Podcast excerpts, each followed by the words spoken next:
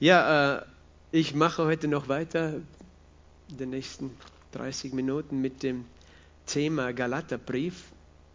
Wenn ihr euch erinnert, dass wir da im Sommer schon drüber geredet haben.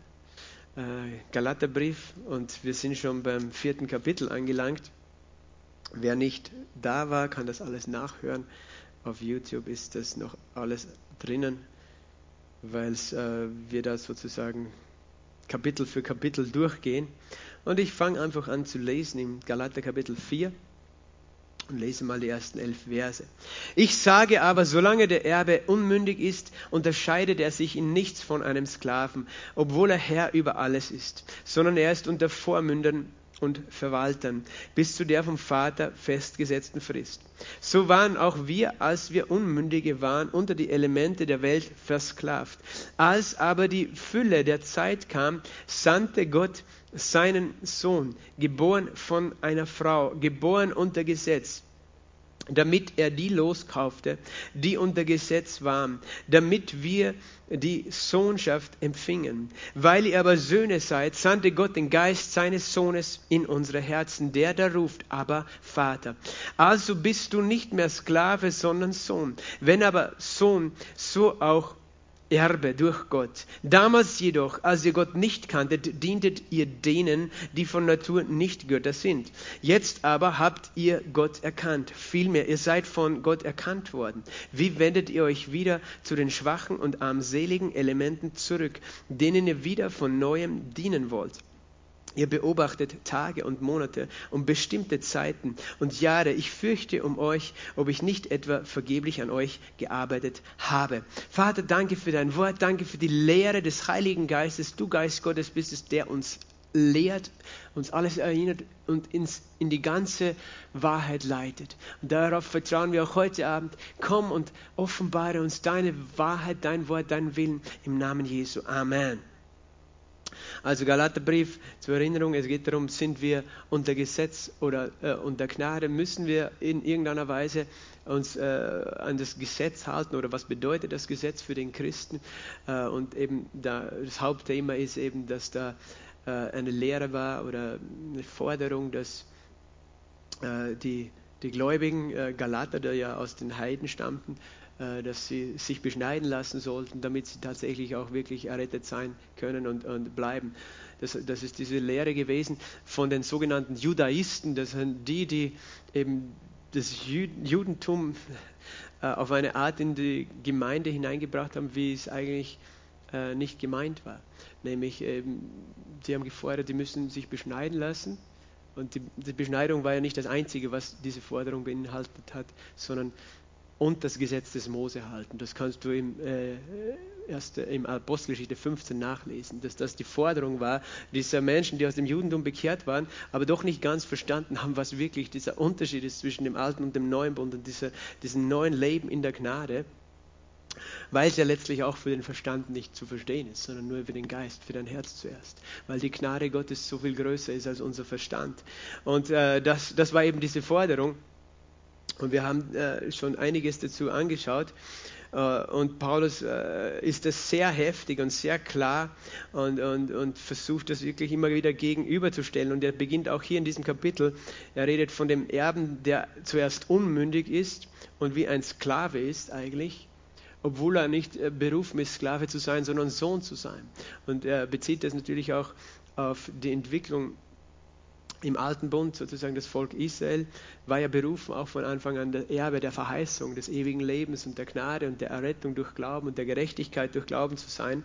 Äh, aber eben, wir haben davon auch geredet, dass das Gesetz gegeben war für die Unmündigen. Solange wir noch unmündig waren, waren wir unter dem Gesetz, unter dem Zuchtmeister, weil, äh, weil eben, äh, ich habe das verglichen so wie mit einem kleinen Kind. Ein kleines Kind kann noch nicht verstehen, dass es gut ist, die Zähne zu putzen zum Beispiel. Du musst es ihm sagen als Gesetz.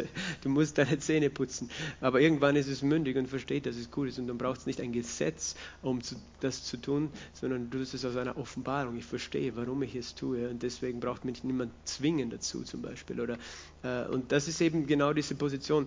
Unter dem Gesetz bist du wie ein Sklave, der einfach gezwungen wird, etwas zu tun, weil er noch gar nicht versteht, warum es gut ist. Zum Beispiel zehn Gebote. Na, du sollst nicht stehlen. Eigentlich ist es selbstverständlich selbstverständlich hast du eine Offenbarung, dass das nie richtig sein kann, nie gut sein kann, zu stehlen. Und doch brauchst du als nicht Neugeborener, als Unmündiger, wie ein Sklave. Der Sklave hat ja auch immer Angst, wenn er so lebt der Sklave. Er lebt immer vor der Angst vor dem Sklavenherrn, der ihm etwas befiehlt und wehe, du tust es nicht, dann bekommst du Schläge oder nichts zu essen oder was auch immer. Das heißt, die Motivation für den Sklaven ist immer die Angst. Und die Motivation für den Menschen unter dem Gesetz ist letztlich die Angst. Die Angst vor Strafe, die Angst, nicht den Segen zu bekommen. Aber Paulus redet ja äh, von diesem Erbe, der wir eigentlich waren und der jeder Mensch berufen ist zu sein. Und zu einer gewissen Zeit äh, hat der Erbe sozusagen einen Vormund und einen Verwalter bis zu einer gewissen Frist. Bei uns wird man mit 18 selbstständig und erwachsen. So waren auch wir, Vers 3, als wir Unmündige waren, unter die Elemente der Welt versklavt. Und das ist interessant. Er, er redet natürlich einerseits von den Juden, die eben, äh, der er selbst auch war, aber auch von uns Heiden, die sozusagen nicht neu geboren waren, bevor das äh, war, da waren wir versklavt unter die Elemente der Welt. Und das ist ein interessanter äh, Gedanke. Was meint er mit den Elementen der Welt? Wir werden es gleich nachher nochmal genauer sein, aber die Elemente der Welt, es redet davon, dass, dass wir sozusagen ein natürliches Leben geführt haben, bevor wir neu geboren waren und gläubig geworden sind. Und die Elemente der Welt, das ist eben, wie die Natur funktioniert. Und wir waren versklavt unter die Elemente der Welt. Zum Beispiel die Natur unseres Fleisches die, äh, die Natur unseres Geistes hat uns dazu gebracht, dass wir Böses getan haben, selbst wenn wir es nicht wollten, dass wir gar nicht anders konnten, als zu sündigen und gegen das Gesetz zu rebellieren. Wir waren versklavt, das heißt, unsere natürliche äh, Tendenz war das Böse und deswegen äh, mussten wir äh, sozusagen, kam das Gesetz um diese Natur sozusagen zu regulieren, diese Natur des Fleisches, diese Natur des Bösen oder die, die Natur des Menschen. Und äh, wir waren darunter versklavt. Aber der Punkt ist, wir waren versklavt. Und der Gläubige ist nicht mehr versklavt unter seine alte Natur weil er eine neue Natur bekommen hat. Du bist nicht mehr ein Sklave, hat keine Wahl, er muss das tun. Wir, äh, wir sind nicht mehr versklavt von unserer alten Natur, weil wir eine neue Schöpfung geworden sind. Und wir sind auch nicht Sklaven unseres Fleisches, selbst wenn wir noch ein Fleisch an uns tragen, sondern wir sind frei. Und das nennt Paulus dann als Gegenteil mündig. Vorher bist du unmündig und du bist du versklavt und du brauchst sozusagen einen Sklaventreiber, du brauchst das Gesetz, diese Drohung, du darfst nicht und du sollst und du musst. Aber als die, und, und wann hat sich das geändert? Vers 4. Das hat alles sich geändert mit Jesus. Ne? Jesus hat den Unterschied in der Geschichte der Menschheit gemacht. Als aber die Fülle der Zeit kam, sandte Gott seinen Sohn, geboren von einer Frau, geboren unter Gesetz, damit er die loskaufte, die unter Gesetz waren, damit wir die Sohnschaft empfingen. Weil ihr aber Söhne seid, sandte Gott den Geist seines Sohnes in unser Herzen, der ist, der da ruft, aber Vater. Er redet davon, dass die, die Zeit erfüllt war, Gott seinen Sohn gesandt hat. Jesus war unter Gesetz geboren, aber was hat er getan? Er hat die losgekauft, die unter Gesetz waren. Was bedeutet das in dem Zusammenhang? Vorher schreibt Paulus, wir waren unter die Elemente der Welt versklavt und hier sagt er, er hat, Jesus hat die losgekauft, die unter dem Gesetz waren. Das bedeutet, die Elemente der Welt ist auch ein, ein Begriff, mit dem Paulus das Gesetz bezeichnet. Die Elemente der Welt. Das Gesetz, äh, das Gesetz sozusagen funktioniert äh, natürlich.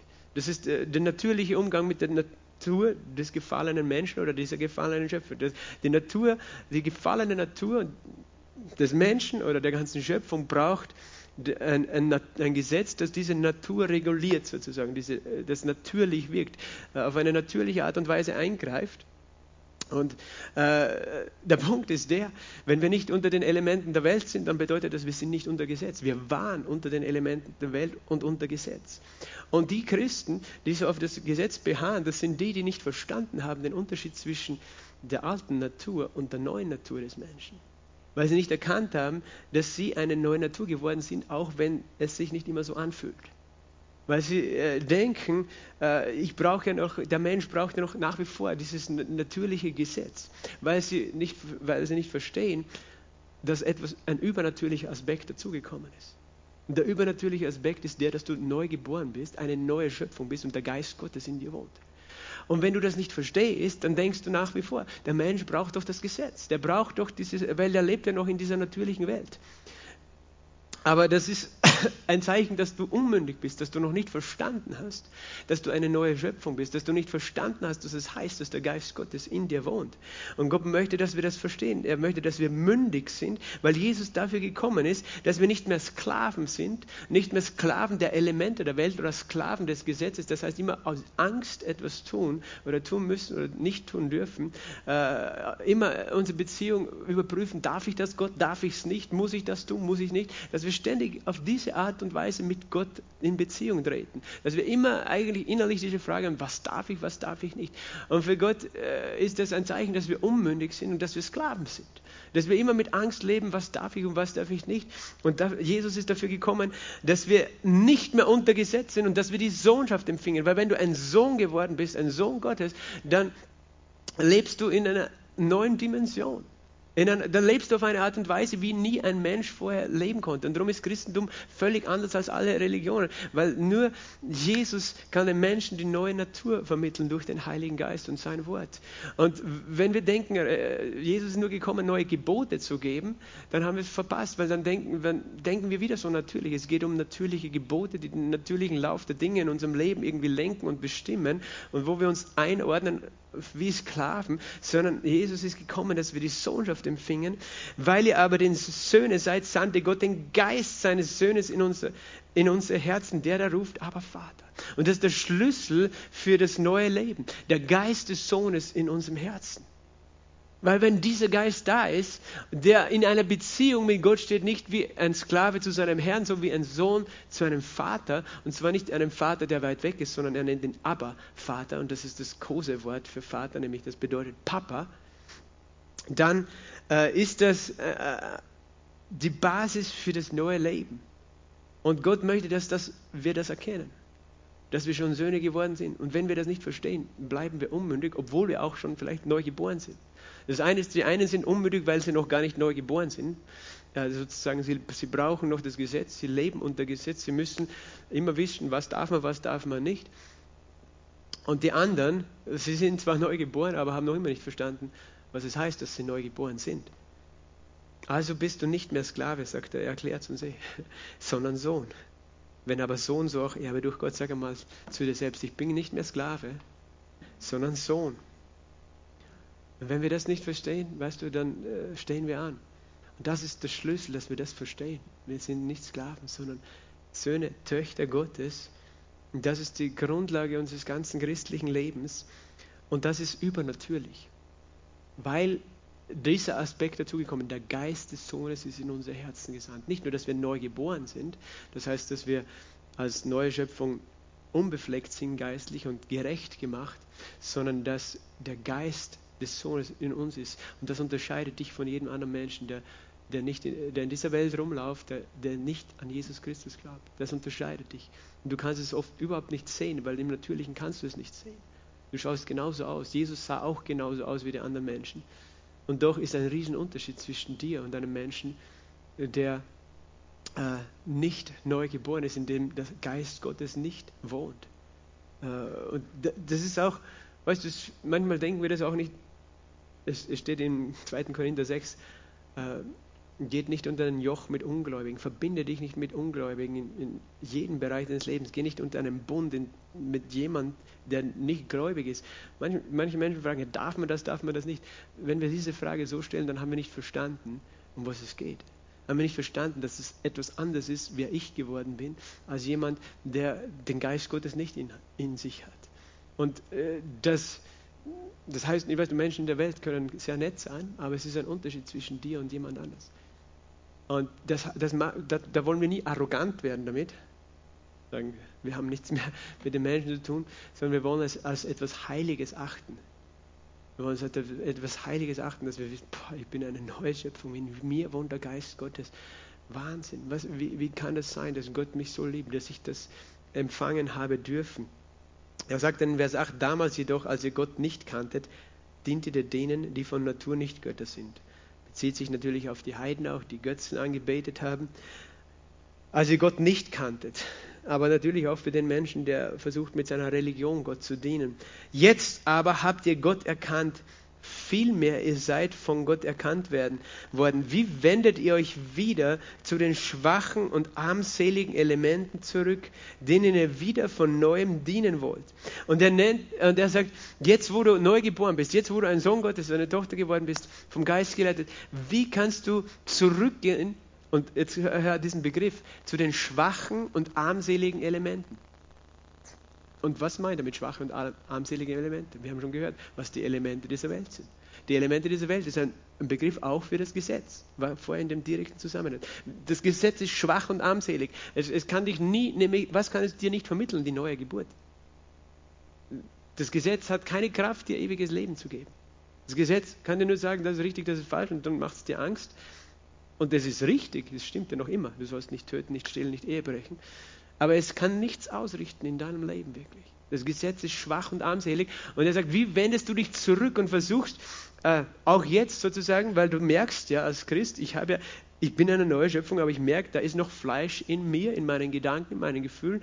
Da sind noch Tendenzen in meinen Gefühlen, negative Dinge zu denken, zu fühlen. Also muss ich doch irgendwie damit umgehen, ja, ich gehe zurück zum Gesetz. Oder nicht nur ich, sondern der andere auch. Also ich muss ihm das Gesetz geben, damit er da sozusagen besser wird. Und ich rede jetzt von den Christen, von den Gläubigen, von den Neugeborenen, aber das ist nicht die Lösung. Das ist zurückgehen zu den schwachen und armseligen Elementen. Zurückgehen zu dem, das darf man, das darf man nicht, das darf man, du musst so und du musst so. Und er, er sagt, das wird nie den Menschen verändern. Du kannst, es hat den Menschen vor, vor der neuen Geburt nicht verändern können, das Gesetz. Und es kann auch dich nicht verändern. Auch dich, den Neugeborenen, kann das Gesetz nicht verändern, nämlich jetzt, ich meine in deinem äußeren Verhalten, in deinem Gedanken, in deinem Tun. Und, und er beschreibt das eben so. Und das heißt, das Gesetz kann das nicht tun. Aber er, er, er geht dann noch ins Detail. Die schwachen, armseligen Elementen, denen ihr wieder dienen wollt. Du willst wieder dem Gesetz dienen, wie wenn es dein Sklavenherr ist. Und dann sagt er in Vers 10, ihr beobachtet Tage und Monate, bestimmte Zeiten und Jahre. Ich fürchte um, um euch, ob ich etwa vergeblich gearbeitet habe. Und er sagt, wie sich das ausdrückt, dass ihr zu den schwachen und armseligen Elementen zurückgeht, unter anderem dadurch, ihr beobachtet Tage, Monaten, Festzeiten und Jahre. Was ist Zeiten und Jahre? Was, was ist gemeint? Bestimmte Zeiten. Das sind die jüdischen äh, Traditionen. Der Sabbat, die Monate, das Neumondsfest, die Zeiten, Pascha und, und Laubhütten und, und, und all die Feste und Jahre, Sabbatjahre. Und, und das, ist, das sind alles jüdische Regeln, die ein Teil des Gesetzes waren und, und der armenseligen Elemente. Und es gibt tatsächlich Kirchen, die, die, glauben, man muss den Sabbat halten. Oder, oder Christen, die sagen, wir müssen äh, das, äh, in diese jüdische Kultur eintauchen, wir müssen diese jüdischen Dinge tun. Und es ist interessant, ich habe vor kurzem erst ein, ein Buch gelesen von einem alten Kirchenvater, Eusebius heißt er, der um 340 gestorben ist, der die ganze Kirchengeschichte von Jesus weg bis ins dritte Jahrhundert aufgeschrieben hat. Und, und der all diese Themen da auch mit hineinfließen lässt, wo, wo eben damals die erste Kirche ganz klar verstanden hat, das Judentum führt zum Christentum und nicht umgekehrt. Das, das Judentum führt dazu, weil die, das, all diese Gesetze sind Schattenbilder, die sich erfüllen im, im neuen Bund. Und, und es war von Anfang an, eben wie wir sehen im Galaterbrief, das Thema, dass, dass da Judaisten waren, die die Christen zurück gedrängt haben oder geführt haben, oder falsche Lehren eben, zurück in, ins jüdisches Denken. Und, und, und das heißt nicht, dass jüdisches Denken falsch ist, nur der Punkt ist der, das Gesetz äh, oder diese Regeln, diese Gebote, das, was man alles tun muss, um wirklich gesegnet, geheiligt und so weiter zu sein, das, das, das war nicht das Ziel, sondern umgekehrt, all diese Schattenbilder, was ja angefangen und so, die weisen auf Christus. Und wenn du in Christus angekommen bist, dann bist du angekommen. Dann musst du nicht zurückgehen. Verstehst du, wenn du in Christus angekommen bist, bist du angekommen im Sabbat. Da musst du nicht zurückgehen und wöchentlich den Sabbat halten, um ihn zu erfüllen, sondern in Christus hast du ihn bereits erfüllt. Da musst du nicht zurückgehen, den Neumond feiern oder die Festzeiten äh, äh, halten und nach Jerusalem pilgern, weil wenn du schon die Feste feiern willst, die jüdischen, dann musst du das in Jerusalem tun. Verstehst du? Wenn du wirklich das genau nimmst, kannst du es nicht in Österreich machen, weil die, die Juden mussten nach Jerusalem gehen, um das Pastor, das Laubhütten und das äh, Pfingstfest äh, zu feiern. Aber dann, dann gehst du eigentlich zurück, wobei das schon sich erfüllt hat. Ich meine, das Laubhüttenfest erfüllt sich erst in der, im tausendjährigen Reich, bei der Wiederkunft Jesu, Sammlung der Nationen. Aber das heißt, das Christentum, das, das ist nicht gegen das Judentum, sondern nur das Judentum führt zum Christentum, weil in Christus, äh, und deswegen sind wir nicht gegen die Juden, weil die, die ersten Christen waren ja alle Juden, Paulus auch. Aber in Christus ist das alles erfüllt. Und wenn du zurückgehst zu den armseligen Elementen, dann zeigt das, dass du ein Sklave bist. Vielleicht, äh, ich glaube, manche Menschen, die auch als sogenannte Christen so auf das Gesetz beharren, sind gar nicht von neu geboren. Weil wenn der Geist Gottes in ihnen wäre, würden sie verstehen, dass sie Söhne sind und nicht Sklaven. Dass sie in Christus angekommen sind. Und ich glaube, viele, die sich Christen nennen, aber eigentlich auf das Gesetz beharren, sind Christen nach dem, was sie zwar äußerlich sagen und bekennen, aber nicht durch die neue Geburt in ihrem Herzen weil der Geist Gottes in dein Herz einzieht. Aber wie wir sehen können, kann auch ein neugeborener Christ verwirrt werden, weil die Galater waren neugeborene Christen. Aber die können so verwirrt werden, dass sie denken, sie müssen zurückgehen zu den schwachen und armseligen Elementen. Und das müssen wir nicht tun. Warum nicht? Weil wir Söhne geworden sind. Vers 9 nochmal zurück. Jetzt aber habt ihr Gott erkannt. Sag einmal, ich habe Gott erkannt. Und immer wieder erinnere ich uns, was es bedeutet, Gott zu erkennen. Das Wort im Griechischen Ginosko. Erkennen ist etwas anderes, als wir verstehen mit Erkennen. Weil wir verstehen mit Erkennen, äh, etwas intellektuell zu erfassen. Aber in der, im jüdischen Begriff ist dieses Erkennen ein geistliches Erkennen und Erfahren, was mit Offenbarung zu tun hat. Darum wird dieser Begriff gebraucht eben dafür, dass Adam erkannte seine Frau Eva und sie wurde schwanger. Das ist natürlich eine Umschreibung äh, von Sexualität, aber gleichzeitig noch mehr. Es ist etwas, es ist ein, ein Kennen, das nicht auf einer intellektuellen Ebene stattfindet, sondern ein Erfahren des Gegenübers. Hier in dem Bereich ist es körperlich gemeint, aber geistig genauso. Wenn, es darum geht, Gott zu erkennen, bedeutet es mehr, als dass du etwas weißt über ihn in deinem Kopf intellektuell, sondern dass du die Erfahrung einer Person hast. Dass du erfahren hast, wer Gott ist. Dass du es in deinem Innersten erfahren hast. Und diese Art von Erfahrung ist eben verbunden mit der neuen Geburt. Und es gibt Menschen, die haben diese Erfahrung nicht. Die haben nie wirklich innerlich erfahren, was es heißt, wer Gott ist. Die haben eben nur eine äußere Religion, ein Regelwerk, von mir ist ein christliches, aber keine Gotteserfahrung. Und deswegen ja, können sie, also gar nicht verstehen, weißt du, warum man nicht unter Gesetz äh, lebt oder warum man das Gesetz nicht braucht, weil sie tatsächlich brauchen es noch, weil sie noch Sklaven sind. Wobei das Gesetz nur dazu da ist, dass wir die Sünde erkennen und nicht, dass wir darauf stolz sind, wie gut wir es halten. Also es geht um Gottes Erfahrung, deswegen äh, ist meine Vision auch immer für, für Gemeinde und Gottesdienst und auch am Sonntag Gott zu begegnen. Ich weiß, dass manche, manche Strömungen oder Christen, die sagen, ja, ihr seid ja nur auf Gefühle aus ähm, und dass die Leute sich gut fühlen bei euch und das ist ja total oberflächlich. Es geht um radikale Hingabe und Nachfolge. Und ich sage, die verstehen nicht, um was es geht. Es geht mir nicht nur um Gefühle, weil diese Erfahrung Gottes ist nicht eine Gefühlssache allein. Natürlich kann es mit Gefühlen verbunden sein, sondern es ist eine geistliche Erfahrung, ein, ein, Gott erleben, dass die Gegenwart Gottes, dass Menschen diese Gegenwart erfahren. Dass Menschen erfahren, dass Gott, wer Gott ist, wie er ist das kann ich nicht mit meinen Worten vermitteln. Ich kann so viel reden, wie ich will. Wenn Gott sie dir nicht offenbart und du nicht dich ihm hingibst, dann hast du diese Erfahrung nicht. Und ohne diese Erfahrung äh, verstehst du nicht, wer du geworden bist, dass du eine neue Schöpfung bist. Und darum ist mein Gebet, dass Menschen Gott erfahren. Darum, und, und deswegen Lobpreis und Anbetung ist einfach wichtig, dass wir unser Herz öffnen, dass, dass wir nicht jetzt nur uns mit intellektuellem Wissen füttern, sondern dass wir lernen, mit unserem Geist Gott zu begegnen, weil Gott zu erfahren und zu erkennen ist eine Sache des Geistes und nicht äh, des Verstandes, denn Gott ist Geist.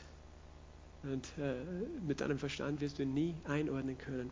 Und, und um eben das zu verstehen, was es heißt, als neuer Mensch zu leben, brauchen wir diese Erfahrung. Aber es ist wunderbar, was hier steht. Ihr habt Gott erkannt, vielmehr, ihr seid von ihm erkannt worden.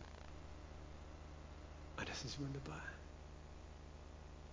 Das ist so ein Geheimnis. Weißt du, Gott zu erkennen ist das eine, aber Paulus sagt, es geht nicht nur darum, dass du Gott erkannt hast, sondern du bist von ihm erkannt. Das heißt, Und das ist, das ist wirklich dieses Geheimnis, so wie ein Mann seine Frau erkennt und zwei, aus zwei werden ein Fleisch, so heißt es, wer dem Herrn anhängt, ist ein Geist mit ihm. Und ich weiß, dass es, wenn Menschen unrein denken, dass das für sie vielleicht eine, äh, eine schlechte Anspielung ist oder ein, äh, auch vielleicht eine negative Assoziation. Aber doch, Gott sieht so, er ist uns so, so nahe gekommen, er hat sich geistlich mit uns vereint. Äh, er hat uns erkannt, wir haben ihn erkannt, er hat uns erkannt und wir sind von ihm erkannt worden. Das ist das Geheimnis unseres Glaubens. Ich bin erkannt als sein Sohn, anerkannt. Ich bin wahrgenommen. Gott hat mich, äh, Gott, für Gott ist es genauso real, dass du sein Kind bist, äh, wie es für dich real ist, dass er dein Retter ist. Das ist für Gott genauso real. Er sagt nicht, nein, ich kenne dich nicht. Tatsächlich gibt es diese Geschichte in der Bibel, wo Jesus sagt, wer seid ihr? Ich kenne euch nicht. Wo die sagen, ja, haben wir nicht Dämonen ausgetrieben in deinem Namen? Oder mit dir gegessen und getrunken? Äh, und Jesus sagt, wahrlich, ich kenne euch nicht. Manche Menschen kriegen dann Angst, wenn sie das lesen. Oh, wird Jesus mir auch die Tür zu machen? Die Frage, die du stellen musst, ist nur, bin ich neu geboren? Wenn du neu geboren bist, dann bist du von ihm erkannt. Dann kennt Gott dich. Dann trifft das nicht auf dich zu. Das trifft auf andere Menschen zu, aber nicht auf dich. Es gibt Menschen von mir, die benutzen den Namen Jesus, um irgendwas zu machen. Die Frage ist immer, ist jemand von neu geboren? Und wenn du neu geboren bist, bist du erkannt. Und dann wird nicht Gott sagen, ich kenne dich nicht, sondern er wird sagen, ich kenne dich, ich weiß, wer du bist. Ich habe dich bei deinem Namen gerufen, du gehörst mir, hat er gesagt. Fürchte dich nicht, ich habe dich erlöst. Jesaja 43, oder? Ich habe dich bei deinem Namen gerufen, du gehörst mir. Sage mal, ich bin von Gott erkannt. Ich zeige euch nur noch etwas im Korintherbrief. Im ersten Korintherbrief, Kapitel 8, da steht im ersten Vers, die Erkenntnis bläht auf. Die Liebe aber baut auf. Und dann geht es weiter. Wenn jemand meint, er habe etwas erkannt, so hat er noch nicht erkannt, wie man erkennen soll. Wenn jemand Gott liebt, der ist von ihm erkannt. Weißt du, Gott geht es gar nicht nur darum, dass du erkennst oder ihn erkennst. Er sagt, Erkenntnis bläht auf. Und da meint er natürlich auch dieses, ich weiß alles über Gott, ich kenne mich aus, dieses intellektuelle Erkennen, was, was dich stolz macht. Ich weiß alles, ich verstehe alles.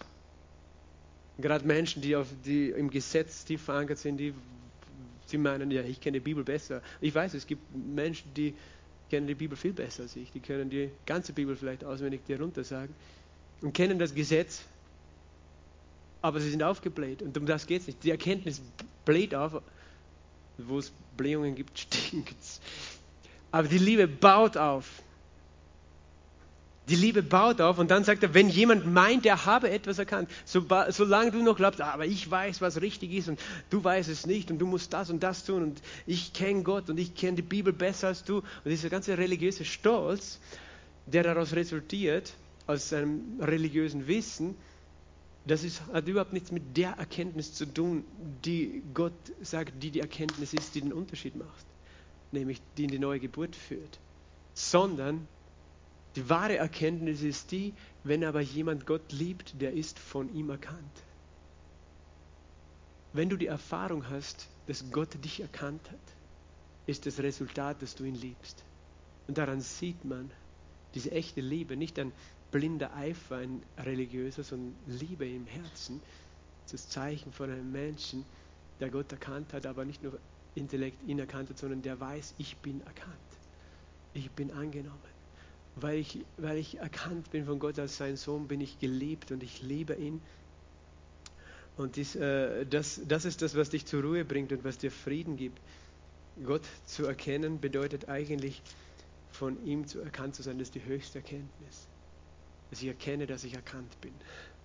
Halleluja. Halleluja. 1. Korinther 13, 9, denn wir erkennen stückweise, wir weissagen stückweise. Wenn aber das Vollkommene kommt, wird das, was stückweise ist, weggetan werden. Als ich ein Kind war, redete ich wie ein Kind, dachte wie ein Kind, urteilte wie ein Kind. Als ich ein Mann wurde, tat ich weg, was kindlich war. Denn jetzt sehen wir mittels eines Spiegels undeutlich, dann aber von Angesicht zu Angesicht. Jetzt erkenne ich stückweise, Dann aber werde ich erkennen, wie auch ich erkannt worden bin. Hier schreibt Paulus nochmal, was die höchste Erkenntnis ist, zu erkennen, wie wir erkannt worden sind. Wir haben es alle noch nicht wirklich verstanden. Jetzt sehen wir undeutlich wie durch einen Spiegel. Und er nennt das Wort Gottes diesen Spiegel, der dir nur unscharf dein Bild wiedergibt. Weil der Spiegel des Altertums war nicht so klar wie der, wie der Spiegel, den wir heute haben. Und darum ist es ein, ein Gleichnis dafür, dass das Wort Gottes uns wie in einem Spiegel zeigt, was? Wie wir erkannt worden sind, wie sehr Gott uns liebt. Aber wir können es nur sehr verschwommen sehen, was es wirklich heißt. Aber je mehr wir in diesen Spiegel schauen, je mehr wir ihn erkennen und erkennen, was, was es heißt, dass wir erkannt worden sind, das, was bewirkt das im Anschauen seines Bildes, werden wir verwandelt. Aber wir werden stückweise erkennen wir auf dieser Erde und stückweise werden wir ver verwandelt. Aber es kommt ein Moment, ein Moment in unserem Leben, wo wir erkennen, wie wir erkannt worden sind. Im vollen Ausmaß. Und weißt du, was das für ein Moment ist? Das ist der Moment, wo du Jesus gegenüberstehst. Es ist auch der Moment der Entrückung und der Verwandlung. Das ist im 1. Johannes 3 zu lesen. Geliebte, Vers 2. Jetzt sind wir Kinder Gottes und es ist noch nicht offenbar geworden, was wir sein werden. Wir wissen, dass wir, wenn er offenbar werden wird, ihm gleich sein werden. Denn wir werden ihn sehen, wie er ist. Halleluja. Der Moment deiner Erkenntnis von Jesus, der Moment, wo du ihn siehst, wie er ist. Jetzt sehen wir ihn nur durch den Spiegel des Wortes. Der Moment, wo du ihn siehst, wie du ist, ist der Moment, wo du völlig erkennst. Und das führt zu was? Zu einer völligen Transformation.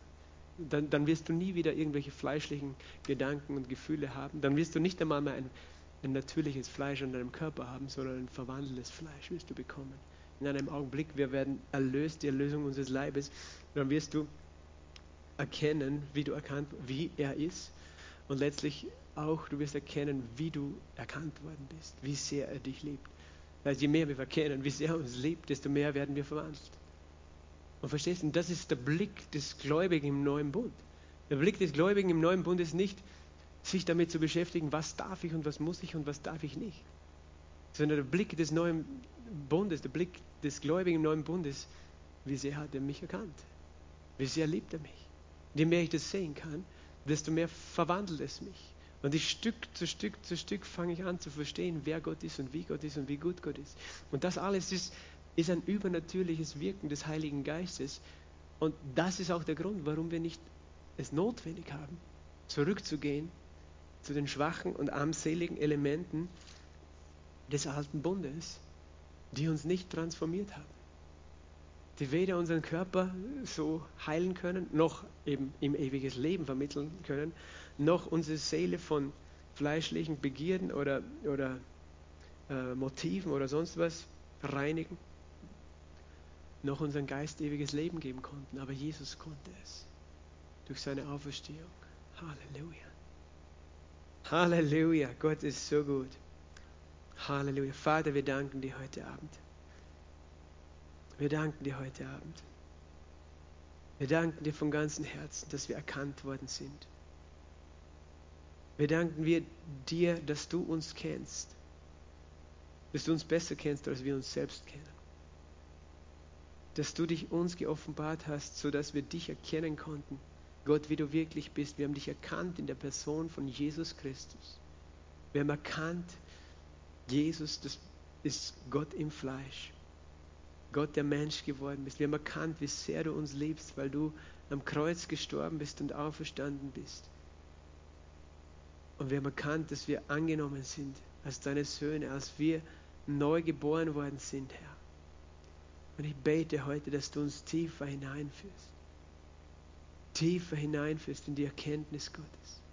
Tiefer hineinführst in die Offenbarung dieser Realität, erkannt zu sein Danke, dass wir uns nicht mehr anstrengen müssen, versuchen müssen, von dir anerkannt zu werden, sondern dass wir auch anerkannt sind als Söhne und Töchter.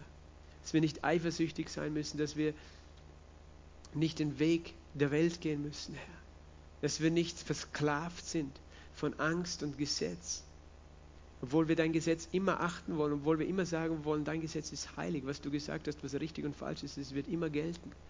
Es wird immer heilig sein, aber wir danken dir, dass wir nicht Sklaven des Gesetzes sind, sondern geführt von deinem Geist, erfüllt von deinem Geist. Und du, Geist Gottes, möchtest uns die Liebe Gottes offenbaren. Halleluja, du möchtest uns offenbaren, was es heißt, dass wir erkannt worden sind. Halleluja. So beten wir um diese Offenbarungserkenntnis. Herr, öffne unsere Augen. Öffne unsere Augen, dass wir dich besser erkennen. Stück für Stück für Stück. Und Herr, wir freuen uns auf den Tag, wo wir dich von Angesicht sehen, wo du geoffenbart werden wirst in Herrlichkeit. Und wo wir dich sehen in der Fülle deiner Herrlichkeit. Und in diesem einen Augenblick, wo wir dich sehen, in der Fülle deiner Herrlichkeit, werden wir verwandelt werden von Herrlichkeit zu Herrlichkeit. Werden wir verwandelt werden und sein, wie du bist. Wir haben es gelesen und das ist dein Wort. Wir werden dich sehen, wie du bist und wir werden in dasselbe Bild verwandelt sein, weil du es bewirkst durch deinen Heiligen Geist. Und darum geben wir dir alle Ehre. Halleluja, wir geben dir alle Ehre. Lass uns ihm Danke sagen. Halleluja für diese wunderbare Wahrheit.